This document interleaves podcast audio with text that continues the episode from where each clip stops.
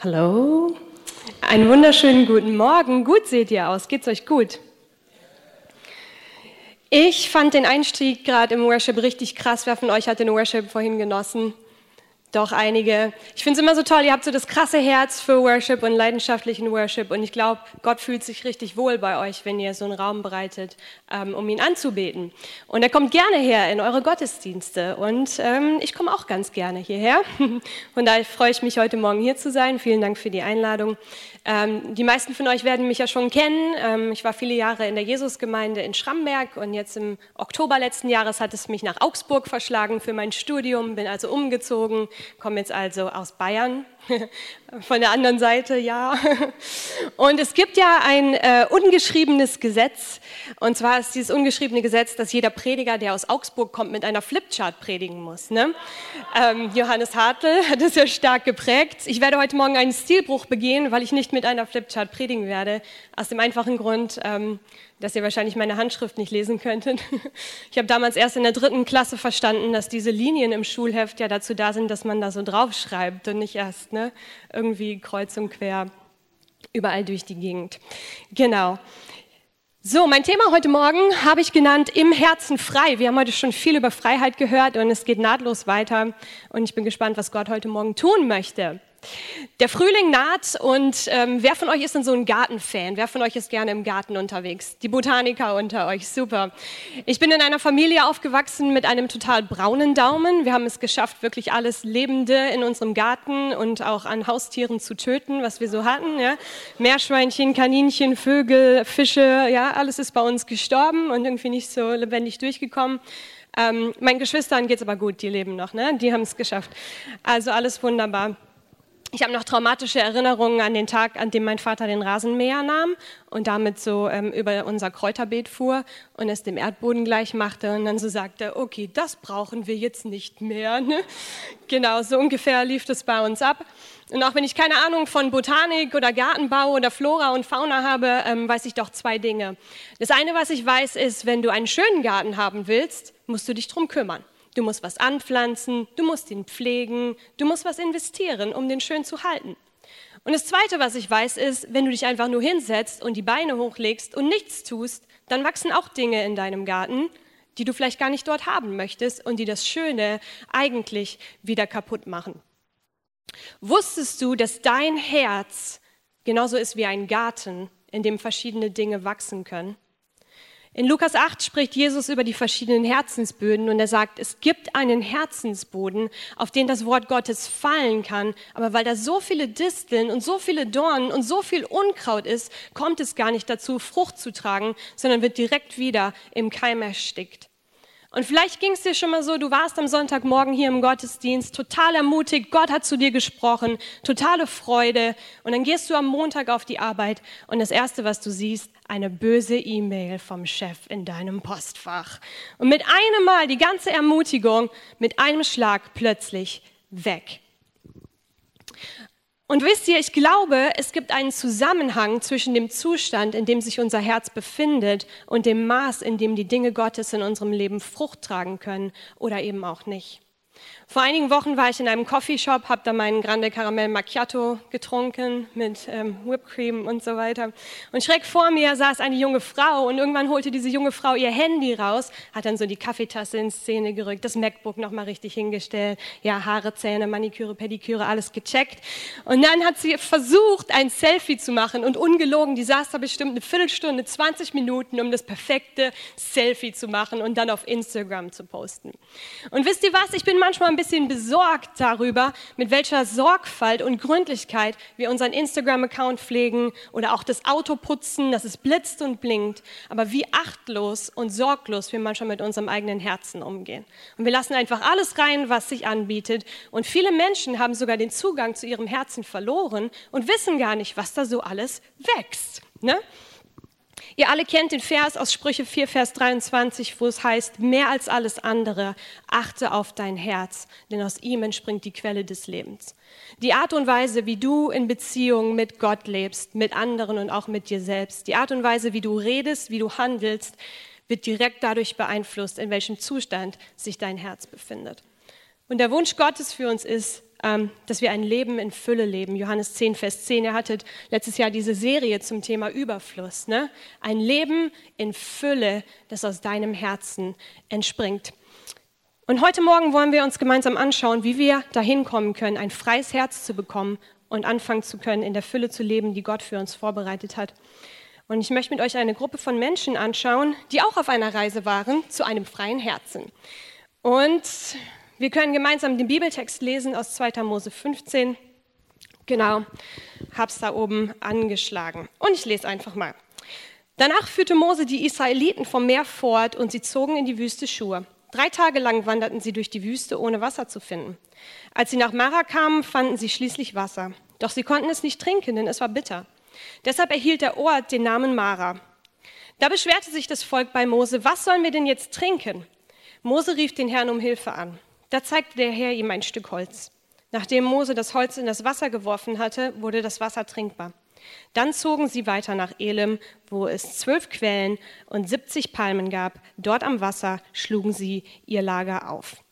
Wir alle kennen die Geschichte des Volkes Israel, die aus Ägypten ausgezogen sind und sie sind auf einer Reise in ein Leben in Fülle und auf dieser Reise durchlaufen sie drei Stationen, die sie dazu befähigen, wirklich ein freies Herz zu bekommen.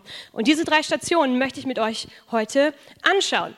Und wer mich kennt, ich weiß, äh, der weiß, ich liebe drei Punkte Predigten und heute Morgen gibt es auch wieder drei Punkte für euch. Ist doch schön, ne?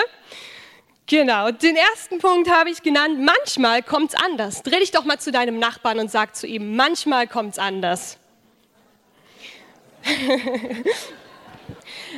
Als ich 15 Jahre alt war, habe ich eine Liste gemacht mit allen Dingen, die ich erreicht haben möchte, bis ich 25 bin. Mittlerweile bin ich 28 und wisst ihr, wie viele Dinge ich von dieser Liste bisher abhaken konnte? Vielleicht so zwei oder so, ja? Und die Liste ist noch lang. Und irgendwie kam das ein bisschen anders, als ich mir das vorgestellt hatte. Vielleicht geht es dir so, du bist mit guten Vorsätzen ins neue Jahr gestartet und jetzt so zwei Monate später stellst du fest, hm, irgendwie kam es ein bisschen anders, als ich mir das vorgestellt hatte. Ne? Und so ist es im Leben, manchmal kommen Dinge anders. Genauso muss es dem Volk Israel auch gegangen sein. Sie hatten dieses krasse Versprechen von Gott, ein Leben in Fülle, ja, das Land Kanaan, wo Milch und Honig fließen und Gott führt sie aus Ägypten und wo kommen sie an? In der Wüste. Wer von euch war schon mal in der Wüste? Ja, ist nicht so cool da, ne? Ein bisschen heiß, ja. Und da trifft man noch nicht so viele Leute und man kann auch nicht so viele Sachen machen. So, was machen wir heute Abend? Ja, äh, Sand, Sandkörner zählen. Also was anderes kann man nicht wirklich machen. Ne? Und wenn du in der Wüste unterwegs bist, dann möchtest du zwei Dinge tun. Du möchtest möglichst schnell raus und du möchtest Wasser finden. Und vielleicht ging es dir auch schon mal so in deinem Leben, dass du das Gefühl hattest, irgendwo in der Wüste unterwegs zu sein. Ja, Konflikte in Beziehungen, die sich einfach nicht zu lösen scheinen.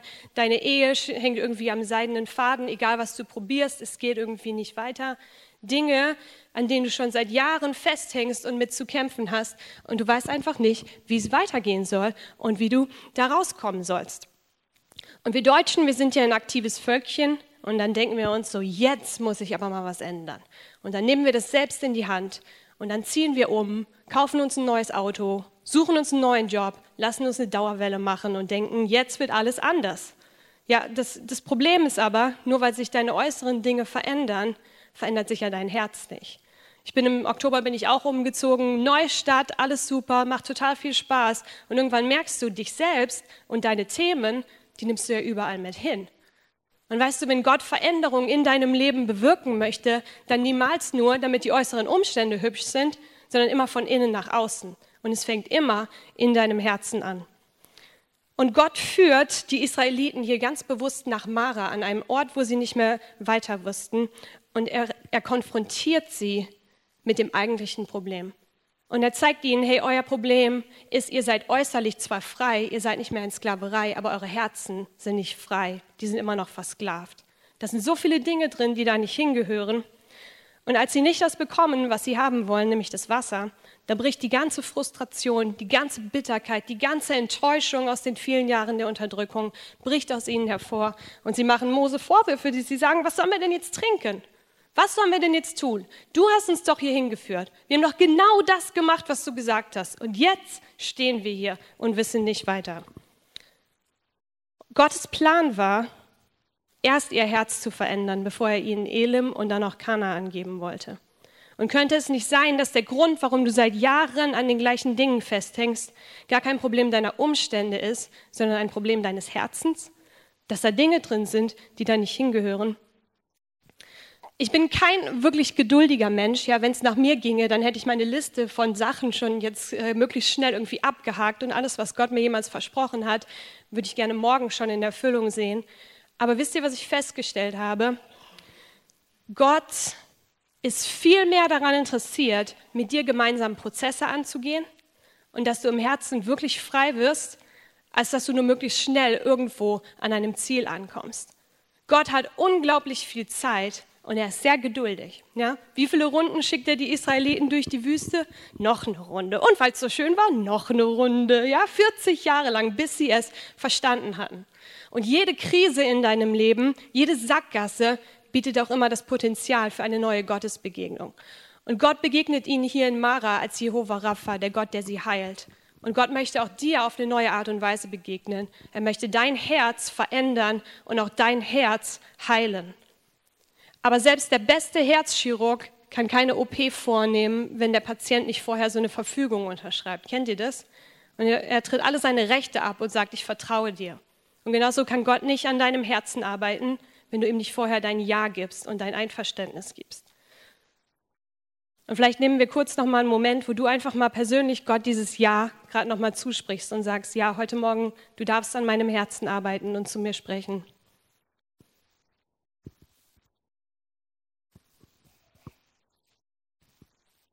Ich habe meinen zweiten Punkt genannt. Schau genau hin. Wer von euch hat den Film Titanic gesehen? Doch ein paar, ja? Meiner Meinung nach einer der unnötigsten Filme auf diesem Planeten. Das Ding ist irgendwie vier Stunden lang. Jeder weiß, das Schiff geht am Ende unter. Ja, das hätte man ja auch irgendwie in 20 Minuten abhandeln können. Ja? Total unnötig in die Länge gezogen. Aber was interessant ist, dieser Kapitän hat ja eigentlich alles richtig gemacht. Er hat die Eisberge so umschifft von dem, was er halt sehen konnte und versucht, einen Weg dadurch zu finden. Ne? Und ich glaube, manchmal sind wir Christen auch so. Wir schauen auf das, was an der Oberfläche ist und versuchen, das irgendwie möglichst zu optimieren. Wenn du lange genug dabei bist, dann weißt du, wie du dich zu benehmen hast. Du weißt, was du zu sagen hast. Und wenn dich jemand fragt, wie es dir geht, natürlich geht es dir gut, weil die Freude am Herrn ist ja deine Kraft. Ne? Genau. Aber wisst ihr, was die Titanic schlussendlich zum Sinken gebracht hat? Waren ja die Dinge unter der Oberfläche, weil da ein riesen Eisberg war, den der Kapitän wahrscheinlich nicht so ganz auf dem Schirm hatte. Und ich glaube, damit tun wir Christen uns sehr, sehr schwer, da genau hinzuschauen, was alles in deinem Herzen unter der Oberfläche schlummert. Ja, ob es Neid ist, Bitterkeit, Zorn, Unvergebenheit, Frustration, was auch immer, you name it. Und ich habe mich gefragt, warum ist es so? Warum tun wir uns so schwer damit, wirklich Dinge in unserem Herzen anzugehen, die unter der Oberfläche schlummern? Und ich glaube, es hängt damit zusammen, dass wir viel zu oft und viel zu lange auf die falsche Stimme in unserem Leben gehört haben. Es gibt eine Stimme und die geht folgendermaßen. Du kommst hier am Sonntagmorgen rein und du hattest dir eigentlich vorgenommen, du wolltest diese Woche mehr in der Bibel lesen, du wolltest netter mit deinen Kindern sein, nicht mehr so schlecht über deinen Chef reden. Und dann kommst du hier rein und plötzlich ist diese Stimme da und die sagt, siehst du, du hast es schon wieder nicht geschafft. Wenn die wüssten, wie es bei dir wirklich aussieht, hm, die würden dich nicht mehr auf die Bühne lassen. Du bist doch jetzt schon seit 23 Jahren Christ. Langsam musst du aber mal deine Themen in den Griff bekommen. Und wisst ihr, das ist die Stimme des Anklägers.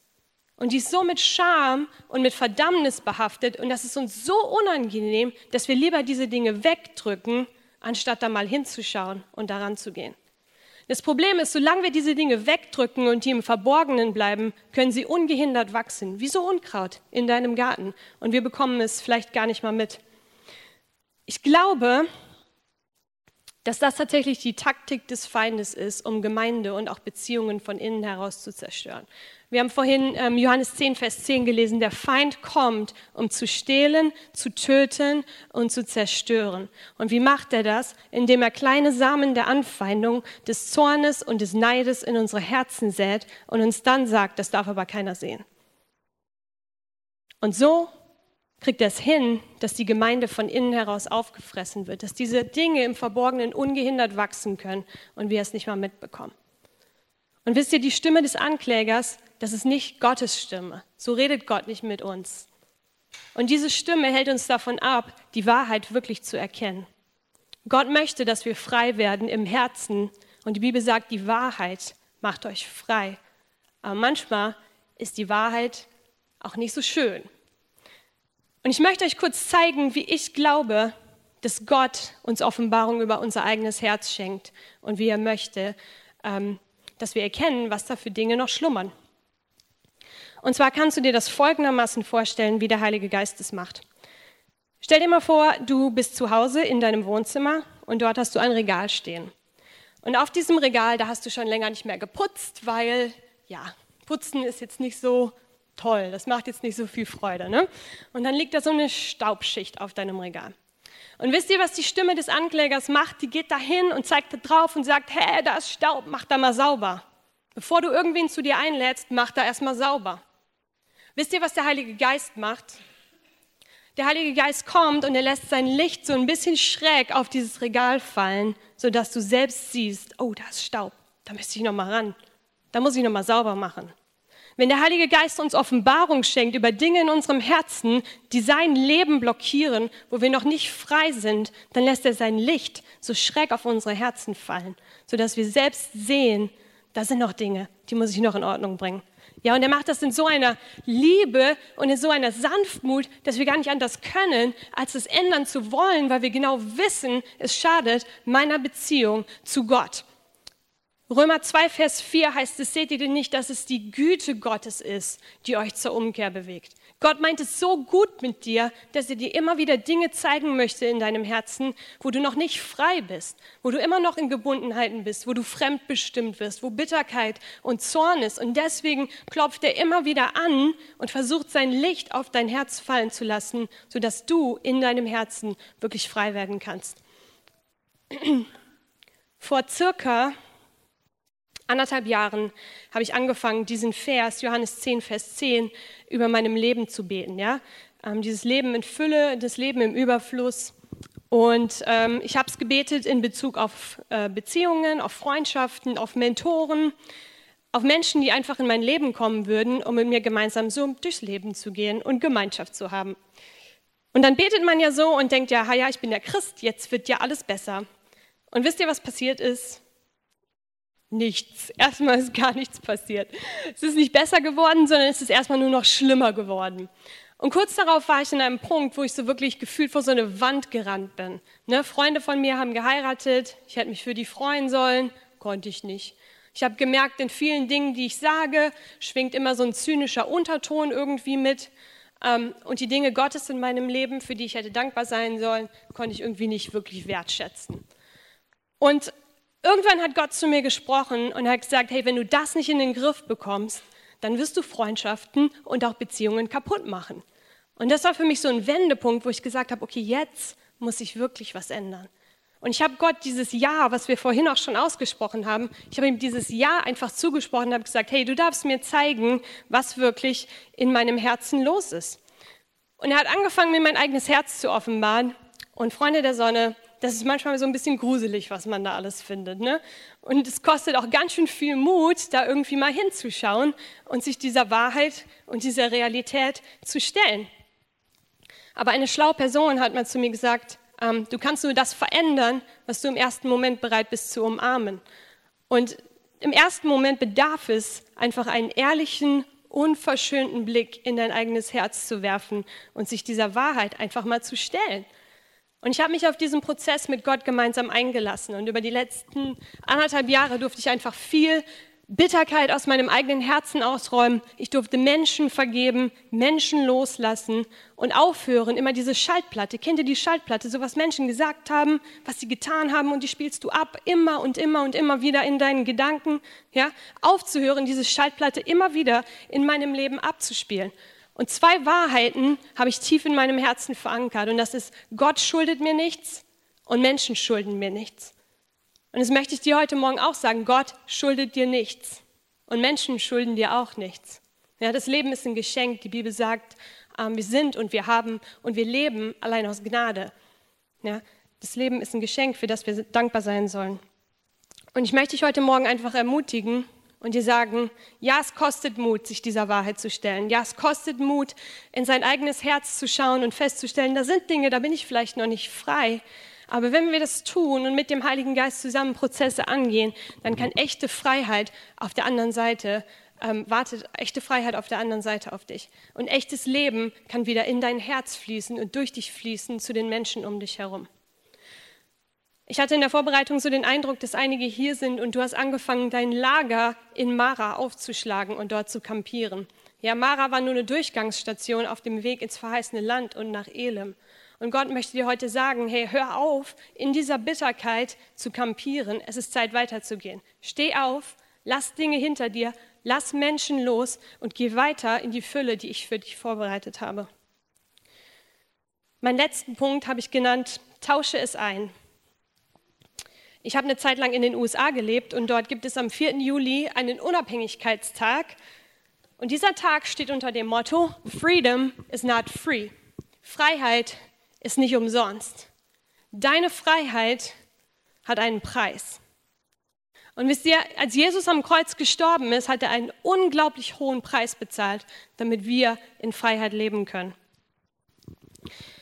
Im Vers 25, die Israeliten haben dieses bittere Wasser gefunden und dann ähm, finden sie dieses Stück Holz. Mose rief den Herrn um Hilfe an. Da zeigte der Herr ihm ein Stück Holz. Nachdem Mose das Holz in das Wasser geworfen hatte, wurde das Wasser wieder trinkbar. Und ich bin jetzt kein Theologe oder so, aber Bibellehrer sagen, dass dieses Holz ein Symbol für das Kreuz ist.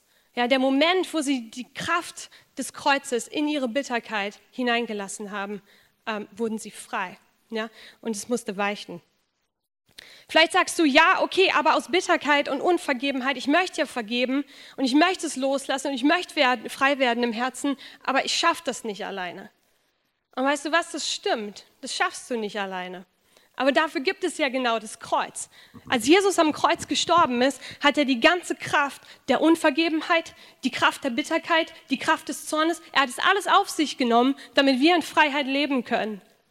Und dafür ist, steht das Kreuz dass wir herkommen dürfen. Und wisst ihr, was ich cool finde? Es ist ja nicht, nicht so, ich gehe da jetzt nicht hin und dann lade ich irgendwie meine Sachen ab und dann sage ich, okay, hier, ich habe Bitterkeit, ich lasse das am Kreuz und dann gehe ich wieder weg mit leeren Händen, sondern es ist ja ein Tausch, der am Kreuz stattfindet. Ich gehe hin, ich darf etwas abladen und ich darf etwas anderes in Anspruch nehmen. Was brauchst du heute Morgen, um im Herzen wirklich frei zu werden? Welche Kraft, welche Vergebung und welche Heilung möchtest du heute Morgen in Anspruch nehmen, um im Herzen frei zu werden und nicht länger fremdbestimmt zu sein? Die Israeliten machen sich dann auf im Vers 27 und sie kommen nach Mara. Dann zogen sie weiter nach Elim, wo es zwölf Quellen und 70 Palmen gab. Und dort am Wasser schlugen sie ihr Lager auf. Ja, der Moment, wo sie bereit waren, Bitterkeit loszulassen, und Gott zu erlauben, sie freizusetzen in ihrem Herzen, konnte neues Leben wieder fließen. Und sie kommen an diesen Ort, wo sie erfrischt werden, wo sie neue Kraft tanken dürfen und wo sie zur Ruhe kommen dürfen. Ja? Ist irgendjemand heute Morgen hier, der Erfrischung braucht? Irgendjemand hier, der neue Kraft braucht und zur Ruhe kommen möchte? Ja. Ich dachte früher immer, dieses Leben in Fülle bedeutet irgendwie ein tolles Auto zu haben, viel Geld zu haben und einen super Job zu haben. Mittlerweile weiß ich, es bedeutet, in werthaltigen Beziehungen zu anderen Menschen, zu mir selbst und zu Gott leben zu dürfen. Es bedeutet, ich selbst sein zu dürfen und auch immer wieder diese Momente zu haben, wo ich vor Gott zur Ruhe kommen darf und einfach sein darf, ohne was leisten zu müssen. Das ist so wertvoll. Ich möchte schließen mit einer Geschichte, und dann steigen wir noch in eine Zeit von Ministry ein. Und zwar war da ein Vater mit einer Tochter. Und dieser Vater sagt zu seiner Tochter, hey, wir machen heute was ganz Besonderes. Zieh dich schick an, wir machen einen Ausflug. Und dann setzen sie sich in das Auto und sie fahren los. Und irgendwann wundert der Vater sich ein bisschen und sagt, äh, ja, willst du denn gar nicht wissen, wo wir hinfahren und was wir machen? Und dann dreht die Tochter sich zu ihrem Vater und sie sagt, du Papa, ich freue mich einfach, dass wir zusammen was machen. Und ich weiß, dass wenn wir gemeinsam unterwegs sind, dass es einfach schön wird und dass es gut wird. Und ich weiß nicht, an welchem Punkt du gerade stehst. Vielleicht bist du gerade in einer Wüste und du hast das Gefühl, du weißt nicht, wie es weitergehen soll. Ja? Wo du in eine Sackgasse gelaufen bist in deinen Beziehungen, in verschiedenen Lebensbereichen. Vielleicht bist du auch schon in Mara und Gott hat angefangen, dir dein eigenes Herz zu offenbaren und du merkst, das sind so viele Dinge, die gehören da gar nicht hin und ich bin nicht wirklich frei, sondern ich bin immer noch gebunden und ich bin fremdbestimmt. Oder vielleicht bist du auch schon in Elim und du erlebst diese Fülle, ähm, die Gott für dich vorbereitet hat. Und ich möchte dich einfach, ja, ich wünsche dir einfach dieses Bewusstsein dieser Tochter zu sagen, weißt du was, ich weiß zwar nicht, was kommt, ich weiß zwar nicht, was sein wird, aber solange du Gott mit mir bist und wir gemeinsam unterwegs sind, weiß ich, dass es einfach gut wird. Und weißt du, Gott hat dich nicht vergessen, er hat dich nicht verlassen und er streckt dir heute Morgen seine Hand entgegen und sagt, komm, da gehen wir jetzt gemeinsam durch. Und ich möchte dich fragen, möchtest du heute Morgen neu einschlagen in die Hand Gottes? Möchtest du im Herzen frei werden und Dinge hinter dir lassen, die dich gebunden halten? Ich glaube, heute ist der Tag, an dem echte Freiheit geschehen kann, an dem Herzensveränderung geschehen kann. Ja, dafür habe ich im Voraus auch gebetet von dieser Predigt, dass einige von euch heute Mittag am, am Mittagstisch sitzen und plötzlich ist es ganz anders. Ja, wo, wo vorher vielleicht irgendwie schwierige Beziehungen in der Familie da waren, dass plötzlich veränderte Beziehungen da sind. Und das möchte Gott heute Morgen tun. Lasst uns kurz einen Moment der Stille nochmal nehmen, wo du anfängst, den Heiligen Geist zu fragen, was ist heute Morgen dran? Welche Dinge möchtest du in meinem Herzen verändern?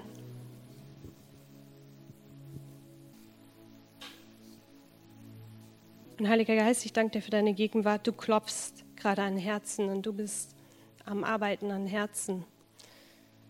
Und ich bete, dass du alles hervorbringst und dein Licht fallen lässt auf alle Dinge, die heute Morgen Veränderungen brauchen, wo Gebundenheiten da sind,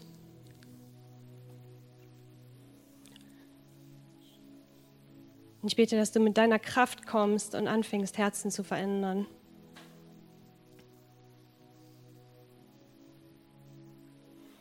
Dass neues Leben hineinströmen kann, dass Freiheit kommen kann, wie du sie für uns gedacht hast.